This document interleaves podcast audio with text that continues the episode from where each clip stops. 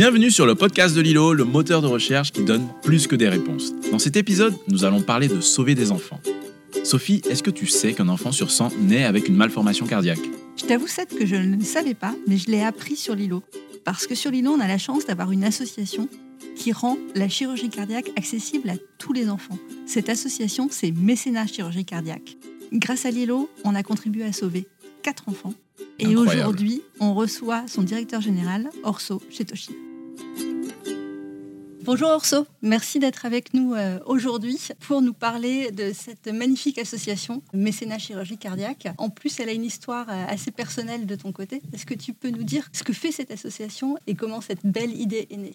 Oui, bah, bonjour déjà. Merci de me recevoir. Euh, Mécénat Chirurgie Cardiaque, c'est une association qui a 25 ans, comme tu l'as dit, qui a été créée par ma maman, donc le professeur Francine Leca, que les gens connaissent parce que c'était la première femme chirurgien cardiaque. C'est une dame qu'on voit souvent à la télé avec euh, plein de cheveux blancs et des lunettes rondes. Elle avait son service de chirurgie cardiaque et puis elle a reçu une lettre euh, d'un papa syrien qui lui demandait de, de sauver son enfant, de faire quelque chose parce que son enfant était malade, il avait une malformation cardiaque, il était forcément condamné. Et puis, vous savez pas pourquoi. C'était un... Si, quand même, il y a, il y a une histoire, c'est que c'était un, prof de français. Il était prof de français. Donc, vous savez, les étrangers, quand ils sont profs de français, ils écrivent très bien. Ils ont un style qui, vous accroche plus qu'un autre. Enfin, bon, c'est le hasard. Et puis, elle est montée voir le service de l'hôpital en disant Ah, bah, j'ai un enfant, je vais l'opérer. On lui a dit Mais madame, il faut de l'argent pour opérer euh, un enfant. Mais c'est moi qui vais l'opérer. Oui, mais il faut quand même de l'argent parce que ça coûte cher, une opération cardiaque.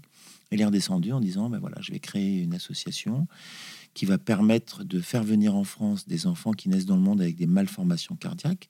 C'est une malformation qui est assez courante parce qu'il y a un enfant sur 100 qui naît avec une malformation cardiaque, que ce soit aux États-Unis, en Afrique, en Asie, en Europe, à Paris, euh, c'est un enfant sur 100. Sauf que dans certains pays, il y a les moyens de les opérer. La France est très à la pointe de la chirurgie cardiaque pédiatrique. hein. À l'époque de Top Gun, c'est vraiment les top pilotes hein, qui, qui font ça. Mais c'est une chirurgie qui coûte cher et que beaucoup de pays, beaucoup de personnes ne pourront pas s'offrir ou leur pays ne pourra pas leur offrir. Voilà. Mais avec une réponse qui est incroyable, c'est que vous avez 98% de réussite sur cette euh, chirurgie, même si elle est incroyable, elle, est, elle, elle marche vraiment très bien. Et vous prenez un enfant, vous le faites venir, vous le mettez euh, en salle d'opération, et trois heures après, son cœur est, est guéri, et deux jours après, alors les enfants, c'est fantastique pour ça, il gambade, il galope, euh, il reprend de la joie de vivre, il peut manger, et puis il va rentrer dans son pays pour jouer avec ses copains. Voilà, donc c'est une histoire, euh, c'est une histoire familiale, euh, c'est quelque chose qui nous anime. Euh, Nous n'avons pas eu au départ un, problème de vie, c'est vraiment le, fait de se dire, voilà, avec, avec notre vie, avec notre talent, on est capable de faire ça. Moi-même, je ne suis pas médecin. Moi, je venais du monde de la publicité et du marketing. Et puis, il y a quelques années, ma maman prenait un petit peu d'âge, bah, comme tout le monde. hein, et puis, il fallait continuer cette belle aventure, on va dire. et donc, je quittais mon job pour, euh, pour m'occuper à plein temps de, de l'association. euh, et voilà. Et là, on est très heureux parce qu'on va fêter notre 4 millième enfant. Oui. C'est quand même quelque chose. hein. Bravo. Une belle aventure dans 4000 enfants sauvés. Oui, 4000 Ah, enfants sauvés. Et, et dans ces 4000, il y en a 4 qui ont été sauvés grâce à Lilo, parce que depuis qu'on est ensemble, ça fait quand même déjà... Alors, comment on calcule le nombre d'enfants sauvés? C'est qu'il faut lever 12 000 euros pour financer l'opération d'un enfant. Hein, encore une fois, ces enfants, ils naissent dans des pays où il n'y a pas de solution. On va les faire venir avec Aviation Sans Frontières, qui est une association fantastique, qui nous transporte les enfants avec des convoyeurs, des gens qui sont bénévoles. Ils sont accueillis dans des familles d'accueil. C'est des gens qui aussi vont recevoir cet enfant pendant deux mois de manière bénévole et s'en occuper comme de leurs enfants. Mais lorsqu'on va à l'hôpital, il faut financer cette opération. On a des forfaits et les forfaits sont à 12 000 euros. Voilà, c'est comme ça qu'on sait exactement combien on a sauvé d'enfants avec Lilo, puisque toutes les petites gouttes, souvent on se dit Pff, finalement à quoi ça sert? Qu'est-ce que ça va donner? C'est une goutte d'eau dans l'océan? Non, c'est une goutte de sang dans le cœur de ces enfants, si je devais prendre cette beau. expression. Non, voilà, c'est vraiment. euh, je, je profite de ce micro pour dire merci à tous ceux, merci déjà à vous d'avoir organisé ce système et merci à tous ces gens qui ont pris le temps quand même d'installer Lilo comme moteur de recherche, de faire leurs recherches et en tous les cas pour notre association, parce que je sais qu'il y a beaucoup d'associations, mais pour la nôtre, c'est c'est très concret. C'est quatre enfants qui ont la vie sauve, euh, qui aujourd'hui gambadent, qui savent certainement pas que c'est grâce à Lilo qu'ils peuvent gambader, mais c'est pas l'important. L'important c'est qu'ils gambadent. Enfin, c'est pas grâce à Lilo, c'est grâce à votre action et puis euh, grâce c'est à nous au tous. soutien, hein. Voilà. il faut être nombreux pour sauver un enfant. C'est une hein. belle chaîne de solidarité. Et justement, enfin, je trouvais euh, aussi intéressant cet écosystème que vous faites avec Aviation sans frontières, avec ces familles bénévoles. Enfin, je pense qu'il y a vraiment cette notion de chaîne de solidarité Mm. qui Ouais, tout- infuse dans, dans cette aventure de mécénat chirurgie cardiaque. Voilà, parce que nous, je crois qu'on est présent dans 73 pays. Alors, on dit, ah, vous êtes une multinationale. Non, en fait, non. On n'a que des bénévoles dans 73 pays, des gens qui vont donner euh, de leur talent. Le convoyeur, il va convoyer. La famille d'accueil, il va accueillir. Souvent, sur place, on a des, des femmes d'expatriés qui s'occupent de trouver les visas, de faire les passeports, d'aider ces gens, parce que c'est quand même souvent des... in- Enfin, c'est toujours des indigents. C'est des gens qui savent pas forcément euh, très bien lire et écrire. Mais enfin, ils ont envie de se battre pour leur enfant et on est là pour les aider avec un résultat qui est vraiment euh, extrêmement plaisant. Quoi. À la fin, on se dit euh, ouais, une belle chaîne de solidarité qui arrive avec un beau résultat. Quoi. C'est... Bah oui, chouette. sauver des vies. Et qui fonctionne. Impressionnant. Elle est jolie cette histoire de, de maman qui a reçu cette lettre parce qu'on on voit cette capacité peut-être d'être touché à un moment donné dans notre vie par un, élément, etc. Et, ça va être un point de bascule pour justement avoir envie euh, d'agir, de faire, de faire les choses autrement et puis de donner une autre dimension à, son action. Donc, euh, pionnière en tant que chirurgien cardiaque euh, femme et puis pionnière aussi dans, la capacité à lancer cette association qui a 25 ans aujourd'hui. Oui, alors comme on dit toujours, le plus dur, c'est pas de lancer une association, c'est de l'entretenir et c'est de la maintenir. hein, c'est vrai, parce que souvent on a un coup de cœur, on dit ah je vais faire ça. Euh, le faire c'est bien, le, le- le faire durer. euh, ah, J'avais quelqu'un qui m'a dit ah une association euh, c'est 4 minutes à monter. C'est vrai que c'est 4 minutes, mais alors après il faut il faut faire tourner le moteur. Euh, oui, je pense que j'aime bien le, thème de, de, votre podcast, euh, agir. Je pense qu'on est on est tous capables d'agir. En plus attention, on n'est pas tous des saints et on va pas être toujours bien euh, tout le temps, mais des fois il y a un moment, je sais pas pourquoi, on est touché par quelque chose. On se dit bah tiens j'ai la capacité d'aider, j'ai la capacité soit financière en faisant un don, soit en donnant du temps, soit en donnant euh, de, de mon intelligence, euh, soit en donnant du matériel.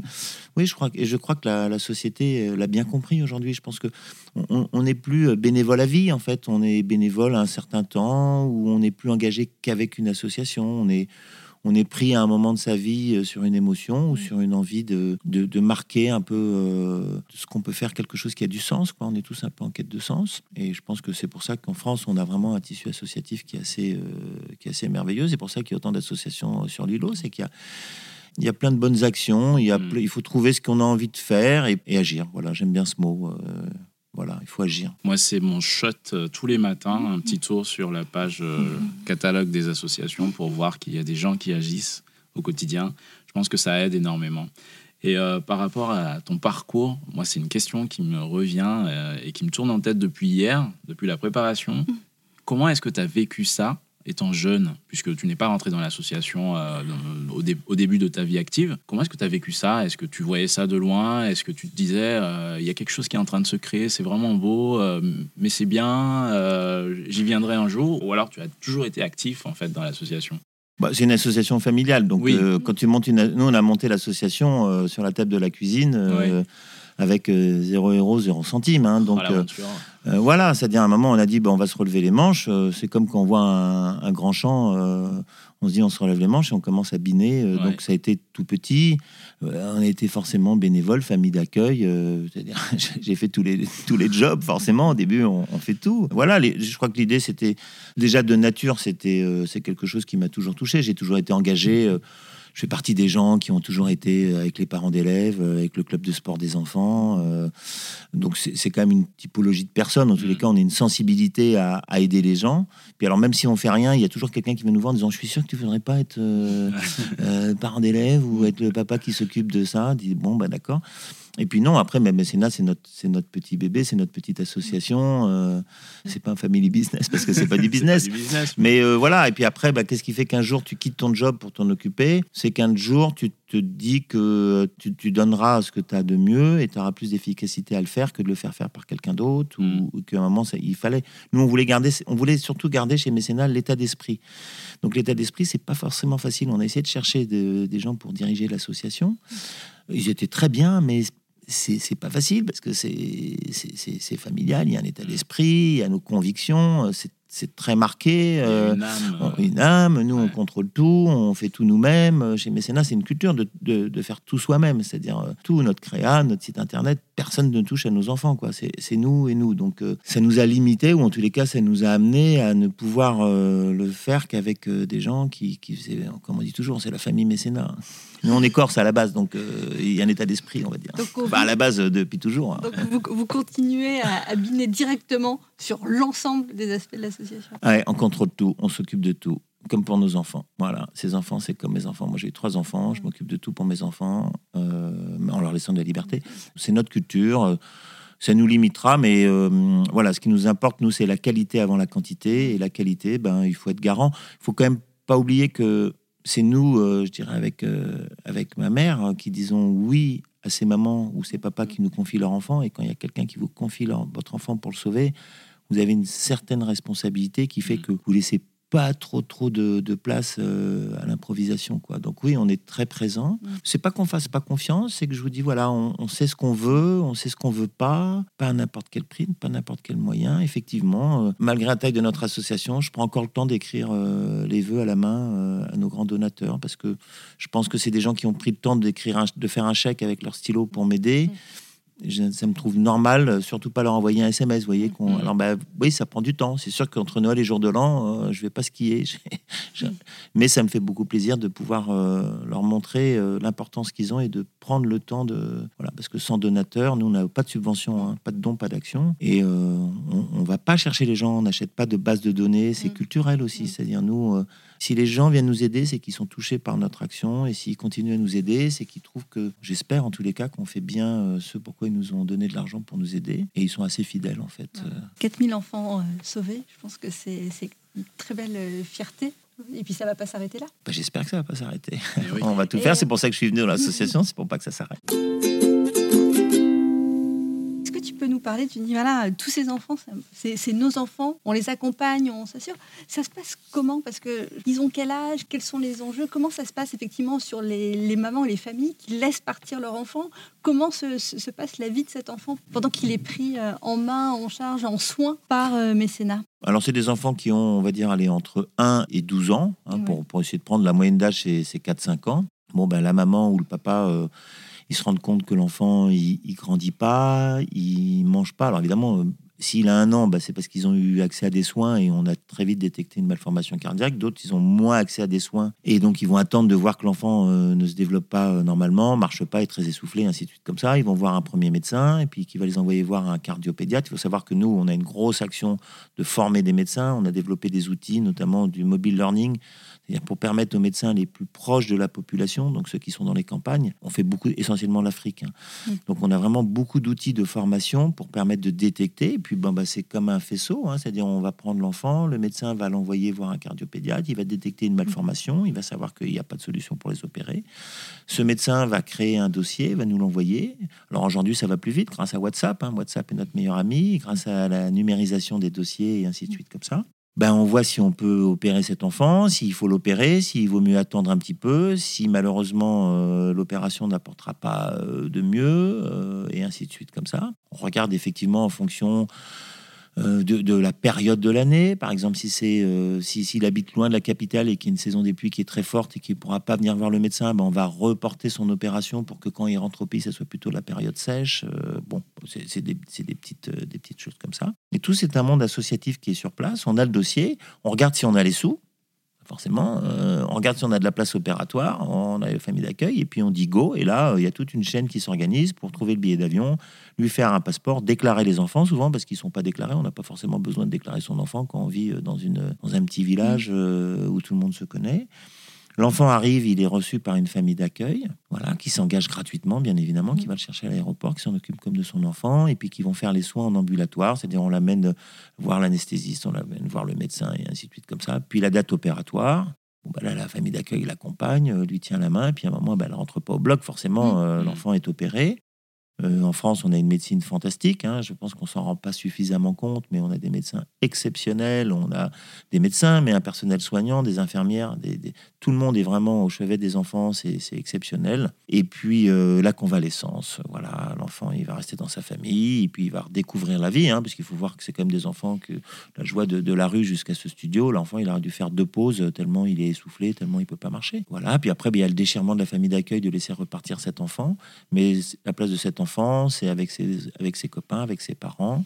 Et nous, après, on va les suivre à vie, c'est-à-dire on va s'assurer que s'ils ont besoin de médicaments, ils soient capables d'acheter les médicaments ou de leur, euh, les aider à acheter les médicaments. S'ils en ont vraiment besoin, il ne faut pas non plus qu'ils prennent l'argent des médicaments pour euh, se nourrir ou pour faire d'autres choses. C'est tout un pointillé, euh, mais c'est un, un parcours qui se fait, qui est assez rodé aujourd'hui et qui se fait grâce à vraiment l'implication et la générosité de, de tout le monde, en fait. C'est-à-dire, il n'y a pas une personne qui serait capable à lui tout seul de sauver cet enfant. Ouais. c'est parce que nous, on arrive à mettre. Moi, je dis toujours, il y a une chaîne de solidarité. Moi, je mets de l'huile pour pas qu'il y ait un maillon qui, grippe.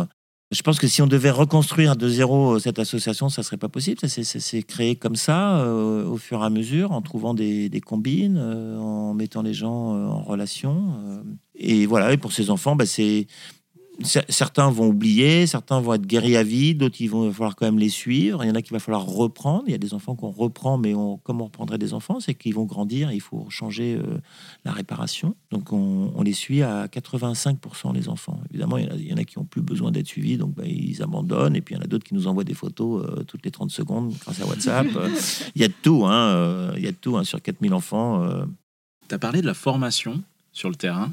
Et il me semble que depuis 2006, vous avez mis en place une formation pour les, chi- les chirurgiens étrangers. Comment elle se met en place cette Alors, euh, formation? C'est souvent une erreur qui est faite. Nous, on ne forme pas les chirurgiens parce que Ouais. un chirurgien, euh, je dirais, c'est comme un pilote de ligne.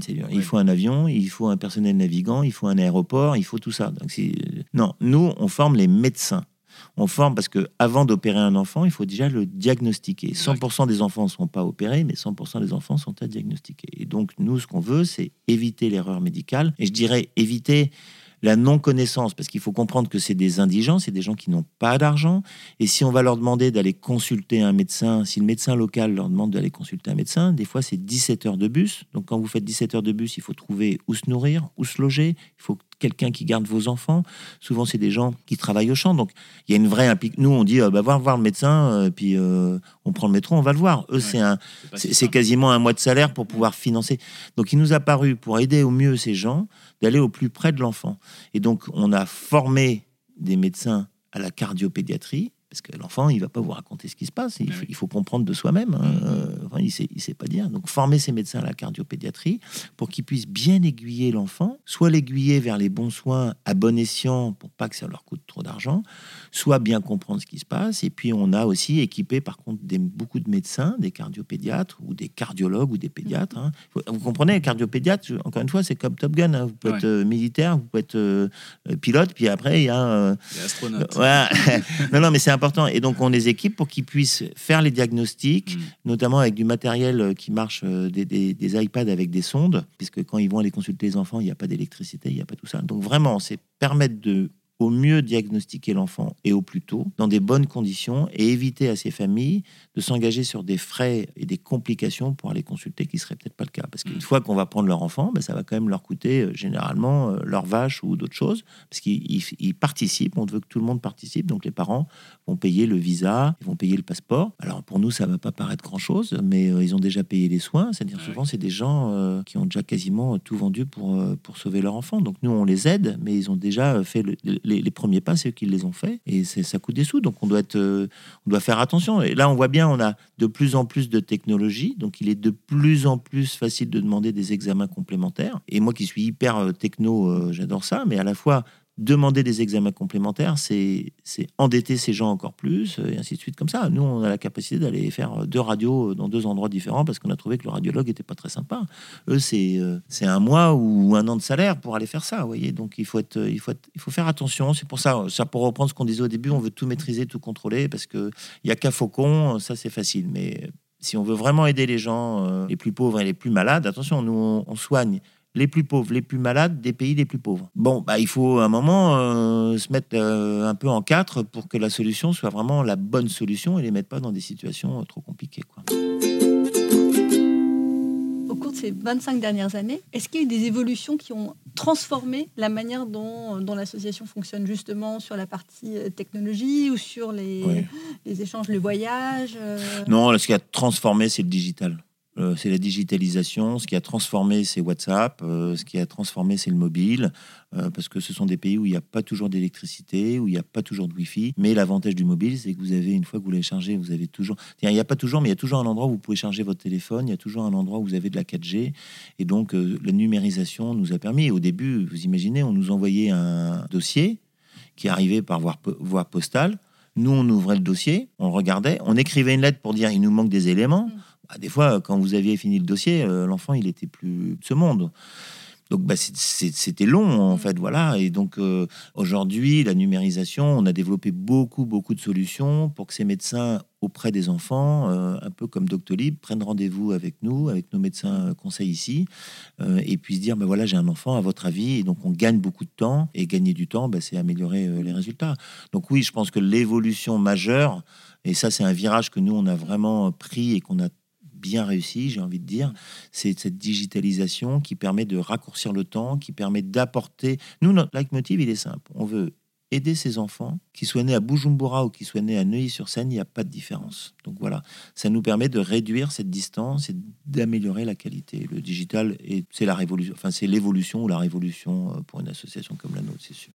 Aujourd'hui, sur, tu dis voilà, nous notre objectif c'est de soigner les plus pauvres, ceux qui n'y auraient pas accès. D'abord les plus malades, hein, les plus malades bien sûr. Est-ce que justement il y a une question d'arbitrage? Est-ce que vous, vous, êtes mis dans cette euh, position euh, difficile d'arbitrage? Ou est-ce que vous arrivez, je dirais aujourd'hui, à, soigner, à prendre en charge tout ce que vous souhaiteriez ah ben Non, on a une solution d'arbitrage euh, systématique. Déjà, il y en a une première qui est de dire est-ce qu'on. La spécificité de mécénat, c'est de prendre 25% cardiopathie complexe, c'est-à-dire grosso modo ce que d'autres associations ne vont pas prendre parce que c'est trop risqué, c'est trop compliqué, et ainsi de suite comme ça. Mais comme j'ai dit, nous, on veut donner la même chance à un enfant du bout du monde qu'un enfant qui soit ici. Enfin, c'est pas un jeu, hein, c'est-à-dire il faut quand on fait venir un enfant, il faut s'assurer qu'on a vraiment le maximum de chances, sachant que c'est des enfants que nous, on ne voit pas, on voit que des dossiers. Alors là, encore une fois, la digitalisation nous permet d'avoir un peu plus d'informations, de mieux comprendre, de prendre moins de risques. On fait de la modélisation maintenant euh, du cœur, euh, c'est-à-dire nous envoie des, scanners, on les modélise et comme ça, ça nous permet de voir avant de faire venir, parce que faire venir un enfant, c'est impliquant, surtout si on peut pas l'opérer et l'envoyer, hein, c'est très compliqué. Euh, mais forcément, on arbitre. Alors, il y a un arbitrage en fonction de l'argent, parce qu'il faut payer les opérations. Et ça, euh, là-bas, c'est pour ça qu'on se, on se démène aussi, mm. hein, qu'on est, qu'on est présent ben, sur des sites comme Lilo, sur d'autres choses pour trouver des sous, parce qu'on n'a pas de subvention. Il y a un arbitrage avec les places opératoires, parce qu'on ne peut pas non plus euh, inonder les, mm. les, services euh, de chirurgie cardiaque française. Il y a des places qui nous sont allouées, et on les prend. Et puis après, ben, c'est essayer de, mettre, de, de, voir ceux qui peuvent attendre un peu plus, ceux qui sont à prendre le plus urgence. donc oui, c'est un arbitrage tous les mardis, il y a un staff, mais la demande est pléthorique. Là, tu disais euh, les places opératoires disponibles, euh, le contexte.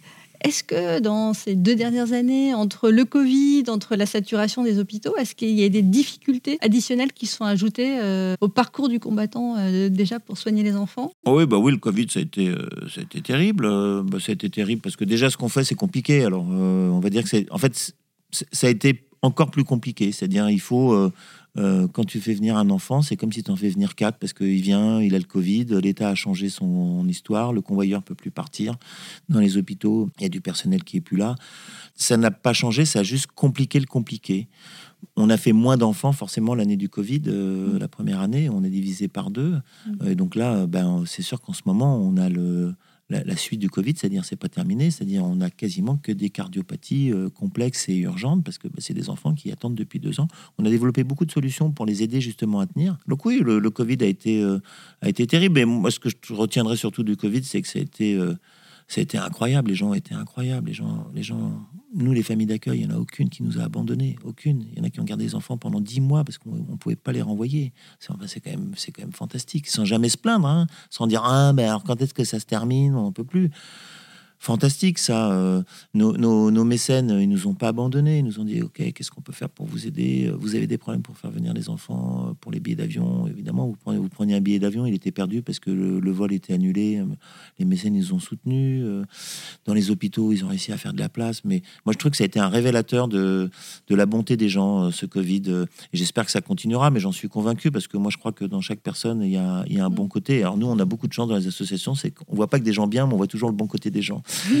ça, c'est quelque chose qui est bien. Mais moi, le Covid, ça a été vraiment. on, s'est dit, waouh, on est quand même. Euh, c'est quand même fantastique. Alors, c'était très dur, mais on a dit, c'est quand même fantastique. Quoi. Quand Vous imaginez, on n'avait plus de convoyeurs pour. Euh, on pouvait plus envoyer des convoyeurs dans les pays. Donc, on allait à l'aéroport, on voyait des gens qui partaient en disant, est-ce que vous voulez bien prendre un enfant? Mais c'est qui? Ben, C'est un enfant qu'on opérait du cœur. Les gens le prenaient en arrivant dans le pays, ne savait pas s'il allait falloir le laisser avec la famille à l'hôtel, euh, parce que euh, à l'époque, rappelez-vous, euh, la France était quand même un des pays les plus touchés par le Covid. Les autres, ils n'avaient pas forcément envie d'avoir quelqu'un qui venait de France. Hein. Et on a trouvé ben, cette chaîne de, de, des gens. Qui, on l'avait appelé, nous, pour reprendre votre thème, on, avait, on a monté un programme qui s'appelait Agir Covid-19, où on a mis en place des choses dans le thème d'agir. Et les gens étaient vraiment ultra, ultra dispo, quoi. C'était, c'était fantastique. Bon, on n'est pas pressé que ça revienne. Hein. ça peut être fantastique sans le Covid. Hein. Comme tu disais tout à l'heure, euh, ton rôle, c'est de mettre de l'huile dans tout cet engrenage de solidarité. Des fois, ça doit être difficile. Enfin, j'imagine que des fois, ça doit être difficile. Est-ce que tu as des anecdotes comme ça qui te reviennent de moments euh, où euh, ça a été un peu euh, compliqué de gérer euh, la chaîne. Mais c'est toujours difficile. C'est moi j'ai couru beaucoup de marathons. C'est très difficile jusqu'au moment où on franchit la ligne d'arrivée. Nous c'est très difficile jusqu'au moment où on voit. Nous on a cette chance, c'est qu'on voit les enfants arriver dans un état catastrophique et on les voit repartir dans un état euh, fantastique. Alors bah ouais c'est compliqué, c'est sûr, mais je dirais on a une chance, c'est tous les jours, quand on ouvre la porte du bureau, on se dit il faut qu'on parce qu'on sauve un enfant par jour. Donc euh, tous les jours, on se dit ah, il faut qu'on sauve un enfant. Et là, c'est rude. Et puis ben, euh, tous les soirs, on va se coucher en disant bon, ouais, ça, a été, ça a été galère, mais ah, on l'a on l'a fait, euh, on l'a fait quoi. Bien sûr. Alors des anecdotes, j'en ai j'en ai plein parce qu'il y a des enfants qui sont hyper on ne sait pas pourquoi, on a le fit avec eux, ils sont hyper attirants, ils sont hyper... Ça se passe bien, on, passe, on part sur des événements avec eux, ils nous quittent pas. Euh, mais euh, non, j'ai envie de dire que c'est, j'ai pas envie de sortir un enfant euh, parmi les 4000 parce que mm. chaque enfant a sa chance et voilà. Après, bah, c'est la vie. Hein. Il y en a avec qui on s'entend bien, il y en a qui on aimerait bien leur mettre une paire de baffes. Il y en a, il y en a, on est très très pressé qu'ils repartent, mais on, est surtout content qu'ils repartent vite et en bonne santé. puis il y en a d'autres, on dit ah, il ne pourrait pas rester encore un peu plus. voilà. Non, je pense que notre notre plus grande satisfaction, c'est de réussir à réunir autour d'un enfant euh, plein de bonne volonté. Et voilà, je pense que c'est quelque chose qui est vraiment plaisant et qui nous encourage. Nous, on a vraiment une belle visibilité, une belle vision de, l'humanité, en fait. Parce que voilà, il faut, il, faut, il faut faire réagir un petit peu pour que les gens ils arrêtent de se plaindre. Mais euh, une fois qu'ils ont compris ça, ils sont capables de faire plein de choses.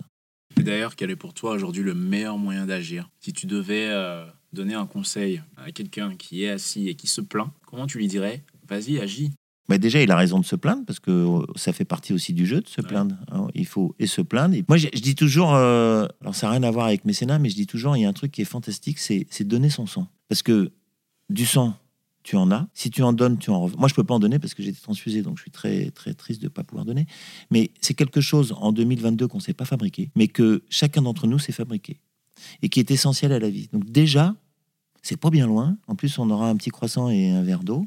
Alors, je travaille pas pour, le, pour la collecte du sang, mais j'ai toujours trouvé de dire finalement, c'est quelque chose qu'on a en soi et que personne d'autre s'est fabriqué et qui permet euh, d'aider d'autres personnes. Et mm. puis après, bah, il faut agir en, faisant ce qu'on a envie de faire. Il y a pas. Moi, souvent, les gens ils viennent me voir en disant Ah, mais moi, je sais rien faire. J'aimerais bien t'aider, mais je sais rien faire. Bah, si, tu sais faire quelque chose, forcément. Ah, non, mais je sais rien faire. Mais, si, mais qu'est-ce que tu as envie de faire? Euh, ah, ben, je veux bien conduire le camion. Ben voilà, tu conduis le camion, euh, je veux bien faire ça, ou, ou je veux bien faire ce que tu veux, ou ben, j'adore coudre. Ah, ben t'adores coudre, ben alors attends, parce que euh, aujourd'hui, pour trouver, nous, on a un gros nounours pour lui faire des vêtements. donc, je pense que chacun, chacun a quelque chose à donner. Le tout, c'est de, de, trouver la bonne association et puis d'en retirer un certain plaisir. Il faut, il faut donner, ça fait du bien. Hein, faut pas se leurrer quand on dira ah, je donne. Euh, non, ça fait du bien de donner. C'est mais quand on donne, c'est qu'on est du bon côté de la barrière. Hein. Vaut mieux donner que recevoir. Donc euh, allez-y, vous pouvez donner tout ce que vous voulez. Euh. Ça, je pense qu'on est plutôt d'accord avec toi puisqu'on a appelé ce podcast Agir rend heureux parce que justement, cette capacité, à ce point d'avoir une action, c'est ce qui nous permet aujourd'hui de se dire bah oui, je fais quelque chose quoi. Et, tu vois, j'ai souvent des jeunes moi qui me disent ah ben moi monsieur, je, quand je disais, ah ben moi monsieur, j'ai pas d'argent, je peux rien donner. Je dis bah je te demande pas l'argent. Ah bon, alors qu'est-ce que je peux donner? Ben, Je dis, t'es es sur les réseaux sociaux? Ouais, bah tu vois, tu, partages. Ah ouais, d'accord, euh, mais ça, c'est pas donné. Ben, je dis si, parce que si tu partages, évidemment, avec un, un Mhm. gentil mot ou un truc comme ça, ben, il y a peut-être une personne qui va. Donc tu peux donner, et puis bon, généralement, ils, ils partagent et après, ils trouvent quand même des sous. Parce que- Et puis, ils peuvent Non, non, mais- Lilo gratuitement, parce que c'est vrai que tous les jeunes. Et Lilo, ben, euh, voilà, Voilà. tu veux. C'est- donc, euh, je pense qu'on a tous la capacité. Après, euh, on n'est pas obligé de donner tout le temps. On peut donner aussi à certains moments de sa vie ou à certains moments de sa semaine, et puis à pas d'autres moments. Il faut pas, faut pas culpabiliser parce qu'on donne pas. Moi, quand les gens disent euh, ah vous êtes extraordinaire, je dis non, c'est- ce qu'on fait qui est extraordinaire. Mais nous, on n'est pas des gens extraordinaires. hein. Euh, Je klaxonne quand le gars il est en double fil. euh, C'est pas parfait? Non, non, non, non, non. Oh. Mais c'est ce qu'on, c'est ce qu'on fait tous ensemble qui, euh, qui est incroyable, parfait. qui est incroyable. Alors, si tu veux, là, on va passer à le dernier mot. Le temps a filé vite. Et on va Je suis passer. très bavard. Nous aussi. Et puis surtout, on adore t'écouter euh, avec cette belle part d'humanité qui, qui ressort. On va passer à la dernière partie du, Ouais. du podcast où on a euh, cinq questions Hum euh, qu'on a la chance de poser à hum, tous nos invités, toutes les belles personnes qui agissent et, que l'on reçoit. Alors, je vais te poser la première. Il n'y a pas de question piège. hein, c'est, vraiment l'idée, c'est que tu nous donnes ta vision. En plus, là, on est dans un contexte, je pense, qui peut s'y prêter. Si tu avais tous les pouvoirs, quelle est la loi que tu aimerais faire voter? Bah, si j'avais tous les pouvoirs, quelle loi j'aimerais faire voter? Je fais confiance aux politiques. Moi, J'ai- beaucoup de respect pour ces gens parce que j'aimerais pas être à leur place. Donc je me dis les gars, non, je, je sais pas si c'est une loi. J'aimerais qu'on récompense euh, l'effort et le travail, euh, mais bon, c'est dire ça, c'est c'est vaste et c'est large. euh, voilà, je trouve. Non, je- en fait, je sais pas, je sais pas te répondre. Je trouve que dans l'ensemble, euh, bien sûr qu'on peut tout critiquer, mais dans l'ensemble, il y a des trucs qui sont qui sont pas mal, euh, qui sont pas mal. Donc, euh, j'ai pas réussi à répondre. Peut-être que d'ici la mais- fin, ça me reviendra et je te dirai ah ça y est, j'ai trouvé. Mais la- oui, mais ça peut arriver. Et sinon, au- au-delà d'une loi, est-ce que euh, vous avez euh, des mécènes Tu m'as dit que tu n'avais pas de subvention publique, mais vous avez euh, des mécènes. Est-ce que euh, si tu pouvais t'adresser à qui tu voulais dans le monde, un dirigeant ou le patron d'une grande entreprise, euh, qu'est-ce que tu lui dirais? Est-ce que tu aurais envie de faire passer un, message? Oui, alors je, dirais à ces patrons d'entreprise, n'ayez pas peur d'être généreux. Souvent, les gens, ils ont peur d'être généreux en disant Ah, mais ça va faire comme si euh, je m'achetais une bonne conscience. Non, parce que de toute façon, votre action va faire du bien. Alors, c'est pas interdit que ça vous fasse du bien aussi. Et souvent, les gens disent Ah oui, ça va être du greenwashing. Je dis non, mais n'ayez pas peur. Faites-le avec votre cœur. Vous êtes un grand patron, mais vous êtes un monsieur euh, comme tout le monde. Si vous avez envie et si vous pouvez, si votre entreprise peut, bien sûr qu'il faut gagner de l'argent, je comprends qu'il y ait du capital. N'hé- N'hésitez pas, faites-le avec votre cœur. Donnez votre argent avec votre cœur. Et euh, n'écoutez pas de dire oui, mais non, qu'est-ce qu'on va dire? Ben, Faites-le, c'est bien. Euh, Il y aura toujours de toute façon des gens qui vont critiquer. De toute façon, il y a toujours des gens qui critiquent et puis toujours des gens qui agissent. Moi, je suis plutôt pour ceux qui vont agir. Forcément, quoi qu'on fasse, on va être critiqué. euh, ça fait partie du job. Et puis, euh, donc, ouais, je dirais à ces entreprises, euh, passez pas à côté de, du fait de faire une bonne action parce que vous en avez envie. N'écoutez pas tous ces communicants qui vont vous expliquer. Si vous le faites avec votre cœur, ça se ressentira, ça se verra. voilà. Et on peut pas, on peut pas sauver le monde entier, mais commencer déjà par un bout, quoi. Et puis, Mais oui. voilà. Et puis, ils ne sont pas obligés d'en parler, Voilà. simplement. Ouais, j'ai répondu plus vite que la première question. Quel est le geste ou l'habitude que tu encourages ou que tu décourages nos auditeurs à, à faire ou à ne pas faire? Alors, C'est que compliqué, ma tu- nous as déjà répondu avec Oui. le don du sang, d'une Oui. certaine manière, mais de ce fait-là, est-ce que tu aurais une autre idée de. euh, là, on, a, on espère tous les internautes qui utilisent Lilo qui, qui vont écouter ce podcast. Est-ce qu'il y a euh, un geste dans leur quotidien? Tu vois, on a parlé de l'action, tu as parlé déjà du don du sang. Est-ce qu'il y a un geste que tu leur dirais? Ben voilà, moi, je- pour faire changer les choses, euh, faire ce geste ou ne plus faire ce geste Alors, ne- ne plus faire le geste, je ne saurais pas dire parce que ça serait un peu. Non, je pense toujours que euh, ce que je vais dire, ça va pas prêcher pour ma paroisse, mais c'est toujours facile de s'occuper des choses qui sont loin et souvent on passe à côté de, de choses qui sont à côté de nous. J'ai envie de te dire, même quand. Quand tu- je sais pas s'il faut donner une pièce au mendiant, euh, je- Mhm. mais lui donner, ça n'empêche pas de le regarder dans les yeux et lui donner un petit message d'encouragement. Je pense qu'on n'est pas forcément euh, obligé, c'est-à-dire euh, souvent on voit des, des, des- des gens qui font qui mendient euh, à côté de bah, peut-être qu'on peut aller acheter un fruit, hein, il faut manger cinq fruits et légumes par jour, on peut aller acheter un fruit lui donner. C'est-à-dire c'est- si on fait quelque chose, ils mettent de l'implication et je pense qu'on on peut agir euh, en sortant de ce studio ou euh, donc voilà, et et pas tout le temps. Se dire, tiens, allez, une fois par mois, je fais ma BA. euh, bah, je suis sûr qu'un petit sourire, un petit, un petit fruit ou un petit quelque chose, euh, ou voilà. Tout à fait d'accord avec toi. Laisser parler la, la part d'humanité qui en. Qui en Ouais, et puis pas passer à, pas, c'est Bon, se, se- se sauver la planète, sauver tout ça, c'est bien, mais enfin, on peut aussi sauver juste à côté de. Mm. Tu vois, moi, chez Mécénat, j'ai j'ai demandé à tous les collaborateurs, à tous les permanents, de, de passer leur euh, PSC1, Mm. parce que j'avais entendu un jour un podcast d'un pompier, et on disait qu'est-ce qu'on peut faire? Bah, Nous, c'est vrai qu'on sauve des enfants euh, du monde entier, mais enfin, si demain il y a une personne qui, qui tombe du trottoir ou de vélo devant nous, euh, est-ce que tout le monde était capable de lui venir en aide? Bah, Vous pouvez passer ce, ce petit test. Euh, bah, si vous raccourcissez le, le temps de risque vis-à-vis des pompiers, vous pouvez sauver quelqu'un.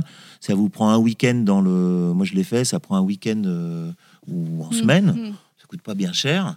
Ben, vous avez la capacité d'aider quelqu'un euh, qui serait en difficulté. Voilà. Ben, je pense qu'il faut pas non plus euh, vouloir faire des trucs trop compliqués. Quoi. Déjà, et- aider à côté. Quoi. Quel est le moment de ta vie où tu as le plus appris, ta plus belle leçon en gros? Alors, moi, j'ai- eu un moment de ma vie où je, où où je me suis réveillé. Moi, j'ai eu un très gros acci- accident de moto. Voilà. Et j'avais une vie qui était bien tracée, bien organisée, qui répondait bien aux critères que je m'étais donnés. Euh, hop là, toutes les cases étaient bien cochées. Puis tout d'un coup, il y a un gars qui a oublié de s'arrêter et qui m'a buté en moto. Je ne sais pas par quel miracle je suis toujours ici. Et je me suis dit qu'en fait, il faut, faut pas justement faire trop, trop de projets. euh, faut, il, faut, il faut faire les trucs tout de suite, que on n'a qu'une vie et que euh, elle n'est pas programmée, qu'elle va changer. Voilà. Donc moi, depuis ce jour-là, j'ai réussi à rester en vie, donc avec beaucoup de volonté. Et donc, euh, comme j'ai réussi moi à m'en sortir, je me suis dit que je pouvais peut-être aider les autres euh, à le faire. Bon, est-ce que c'est oui, je pense que c'était un, un déclic de, de survie et de dire bon bah finalement, euh, profitons bien de. Bien sûr qu'il y a des trucs que j'aime pas dans la vie. Des fois, je râle. Mais de se dire que pff, moi, je suis passé tellement pas loin de l'autre côté que maintenant que je suis là, J'y reste. j'essaye d'y rester, quoi. J'essaye de faire qu'il n'y en ait pas trop qui partent.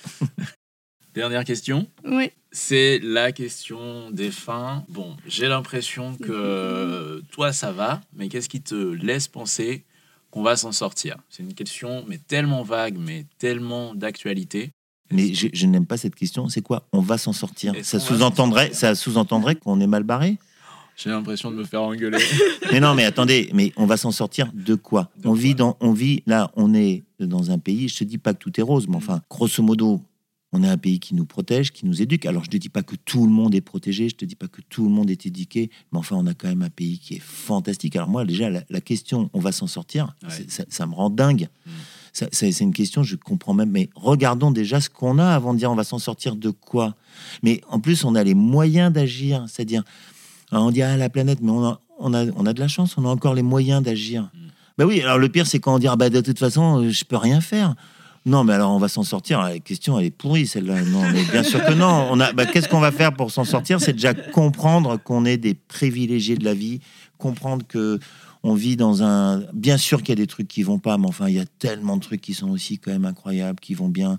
Faut arrêter un peu. euh, ah, moi, sinon, euh, j'en amène quelques-uns avec moi et puis ils vont voir ce que c'est que. euh, et- ils, vont, ils comprendre la question euh, à d'autres personnes, si tu veux. Ouais, je pense qu'il faut arrêter de, de se plaindre, il faut agir hein, pour reprendre. Non, mais j'aime pas cette question. Tiens, si je faisais une loi, c'est qu'on arrête de poser des questions idiotes, tiens. Globalement, Non, Ah, voilà, alors je vais te dire, ouais. si- s'il y avait une loi que je ferais, voilà. je, je ferais voter une loi pour qu'on on oblige ceux qui font l'information de valider leur, euh, tout ce qu'ils racontent. Parce que je trouve que c'est ça qui fait que les gens sont pessimistes et qu'à force de regarder, j'ai rien contre les chaînes d'information parce que je les regarde comme d'autres. Et puis euh, si demain ils m'invitent, je suis très content d'y passer. Donc je vais pas cracher dans la soupe. Mais je trouve qu'aujourd'hui, on devrait. Je trouve que le journalisme a perdu pas mal de, de sa superbe et je pense que ça amène une ambiance euh, qui, qui est pas fantastique. Et au moins avant, on avait Jean-Pierre Pernaud qui nous remettait du beau moqueur parce qu'il racontait des choses qui étaient chouettes. Voilà, enfin, si ça c'est le joke, c'est si on. Mm. Mo- moins de conneries et, et peut-être plus de choses, mais alors j'ai détesté la dernière question de ce podcast. alors. Voilà, c'est vrai que pour nous, elle n'était pas liée à euh, qu'est-ce qu'on va s'en sortir, euh, nous, ici, dans notre environnement privilégié. Mais nous, c'est vrai que chez Lilo, euh, avec l'ensemble des projets, des problématiques qu'on voit, on se dit euh, parfois, non, enfin, on a quand même, il y a quand même des enjeux qui sont énormes, qui se posent au niveau de la planète pour tout le monde et qui nous semblent pas si simples. Oui, j'entends, mais moi, Voilà. alors s'il y avait un truc, c'est payons bien le, le personnel euh, médical, arrêtons de penser qu'on a le droit, euh, c'est, je vais, je vais ça parce que j'ai le droit, parce que je paye mon truc. On a une médecine qui est fantastique, qui est à bout de souffle, c'est des gens qui sont incroyables, qui donnent de leur temps sans compter, euh, et ils vont pas compter ce qu'ils vont gagner à la fin. Et je pense que c'est notre responsabilité à tous de quand on a une pépite comme ça entre les mains de pas euh, en abuser, hein, parce que les ressources de la terre, oui, mais les ressources de la médecine aussi. Et au bout d'un moment, on n'aura plus personne. Alors il y en a qui me disent ouais, il y aura l'intelligence artificielle, mais enfin bon, en attendant. euh, faut quand même qu'on ait une gentille infirmière qui soit là pour nous aider. Euh, voilà, je trouve que ce- ces gens sont fantastiques. Euh, Je trouve que c'était un peu like de taper sur des casseroles euh, pour leur dire bravo et qu'il faut qu'on se mobilise pour.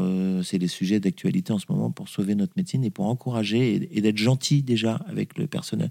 Bah, vous allez aux urgences, vous attendez quelques heures. C'est vrai que c'est dur, mais ça vous empêche pas d'être gentil avec ce personnel parce que c'est pas facile pour eux non plus. hein. Euh, voilà, pour essayer de répondre à cette question que j'aime toujours pas. Je pense que là, on arrive sur la fin de ce- la vraie fin de ce podcast. Et pour nous rattraper, je vais te poser une question. J'espère que tu vas aimer. Parce que nous, on a adoré échanger avec toi. On adore ce que vous faites chez Mécénat Chirurgie Cardiaque. Enfin, je pense que quand on se dit euh, qu'est-ce qu'on peut faire avec des gouttes d'eau, euh, on peut euh, sauver la vie d'enfants. Enfin, c'est quand même assez impressionnant. Et comment on peut faire pour soutenir Mécénat Chirurgie Cardiaque? Chacun à notre niveau. Comment on peut faire pour vous aider? Lilo ou tout le monde? Bah, tous ceux qui nous écoutent. Bon, alors déjà, ils- Et- s'ils écoutent, c'est qu'ils ont téléchargé Lilo. Mhm. Donc ils font beaucoup, beaucoup, beaucoup de recherches. des fois même, ils font des petites recherches comme ça. Et ils nous donnent les gouttes d'eau. Donc euh, voilà, mais bon, nous donner et puis donner aux autres associations. Mais c'est-à-dire, je pense que voilà, euh, en tous les cas, euh, merci à Lilo. On en a parlé euh, avant. Nous, on- dès qu'on a vu Lilo, on a essayé de, de candidater au tout départ parce qu'on trouvait que c'était une bonne idée, que c'était assez dynamique. En fait, on aime bien le fait qu'il y ait- qu'il y ait un truc qui soit très positif. Donc il y a ça. Et puis pour aider Mécénat, ben, ça peut commencer déjà par liker, nos pages, puis voir ce qu'on fait, et puis voir si ça, si ça vous plaît, si ça plaît aux auditeurs, en disant ah bah ouais tiens, c'est sympa, j'aime bien cette association, ah bah tiens j'ai envie de les soutenir, Euh, nous et d'autres, hein, Mm. euh, pas Mm. exclusivité. Et puis après, bah, effectivement le, le, le Graal, c'est de devenir famille d'accueil. Aujourd'hui, euh, on a un vrai manque de famille d'accueil. Euh, c'est notre, euh, vous savez, dans une chaîne de vélo, il y a toujours un maillon qui, Mm. une chaîne de solidarité, il y a toujours un maillon qui est un peu plus euh, Mm. vacant. Euh, c'est sûr que post-Covid, on, on a recruté moins de familles d'accueil parce que ben, pendant le Covid, on essayait déjà de tenir la baraque, euh, de s'occuper des enfants et puis Mm. on s'appuyait sur les familles d'accueil qu'on avait déjà, mais qui donc sortent de du Covid. Ils sont tous accueillis peut-être une, Mm. deux fois par an, trois fois même. Mm. Mais aujourd'hui, c'est vrai qu'on a besoin de familles d'accueil. Alors, être famille d'accueil, il faut, c'est pas facile parce qu'il faut habiter à moins d'une heure de, l'hôpital. Bon, on, opère dans neuf villes de France, donc on couvre quand même pas mal de, de, de territoires. Mais il faut avoir du temps. Il faut qu'il y ait une personne dans le foyer qui soit disponible 24 sur 24 pour s'occuper de l'enfant pendant deux mois. Alors, ça peut être madame à un moment, monsieur à un autre moment. Mais enfin, c'est quand même quelque chose qui prend beaucoup de temps. Donc, quand on est d'actif, c'est toujours un peu plus compliqué. Mais pour autant qu'on est certainement, si nous, on peut pas le faire parce qu'on est en activité, on, on a ses parents ou des amis ou des oncles ou des Mm. tantes qui disent Ah, tiens, je les verrais bien prendre un enfant. C'est c'est fantastique de- d'être famille d'accueil. C'est le plus beau, plus beau job de la Terre. C'est le plus beau parce que être famille d'accueil, je dis toujours, vous donnez ce qu'il y a de plus cher c'est du temps. Parce que le temps, vous le rattrapez jamais. Mm. Vous donnez de l'argent, vous pourrez peut-être en récupérer. Mais le temps, Mm. vous l'avez donné. Et vous donnez, mais vous recevez mais Mm. tellement de ces enfants. Donc voilà, s'il y en a qui nous écoutent, qui se disent ah bah tiens, euh, pourquoi pas moi ou pourquoi pas mes parents Mm. ou pourquoi Mm. pas Mm. euh, mes copains. On a des gens souvent qui sont à la retraite, les jeunes retraités, mais on a aussi des gens qui ont trois enfants qui disent bah tiens vu que j'ai un an de, de congé maternité, je vais en prendre un autre. Et puis d'autres qui disent bah non, euh, je vais prendre deux mois de, de sabbatique là, comme on dit, de sans salaire, de sans solde. Bon, il y a de tout en fait. Hein, euh, voilà, c'est- super. Donc, euh, ben, Ouais. ceux qui peuvent déjà, ils font du Lilo. Mm. Et, ils font beaucoup de beaucoup de recherches. ceux qui peuvent un peu plus, ben, ils, ils nous like. Euh, après, ils peuvent nous donner des sous, bien évidemment, hein, parce qu'il faut payer l'opération des Mm. enfants. Et puis euh, après, ils peuvent même devenir famille d'accueil. Bon, voilà, il y, a- il y a plein de manières d'agir. D'accord, donc famille d'accueil, euh, deux mois et avec une disponibilité. Deux mois, à la 100% du temps, euh, beaucoup d'amour à donner, beaucoup de temps, beaucoup d'amour à donner. On peut habiter dans un appartement, dans une maison, on n'a pas besoin d'avoir beaucoup de place. Il faut être à moins d'une heure de l'hôpital. Donc, euh, on opère à Paris, à Angers, à Marseille, à Tours, à Bordeaux, à Toulouse, à Lyon, à Strasbourg. Je crois que j'ai rien oublié. euh, Il y en a neuf. Donc, euh, voilà. De beaux projets en perspective. Merci. Merci beaucoup, euh, Orso, de ce, de ce partage, de cet échange euh, en toute simplicité et avec beaucoup de naturel. Et, enfin, je pense Oui. que l'humanité, c'est vraiment le, le mot qui, qui m'est venu euh, Ouais. plusieurs fois. Bah, merci, merci, puis merci pour ces quatre enfants. Je répète, hein, quand Mm. même, ces quatre enfants, euh, ces petites gouttes d'eau, euh, ça a quand même sauvé déjà quatre enfants. Et on va pas s'en ar- arrêter là. hein. Bien sûr que non. Ah ben non, on va, on va continuer. On veut, on veut vous aider à sauver plus d'enfants parce qu'on sait que c'est c'est tellement important. Super. Merci.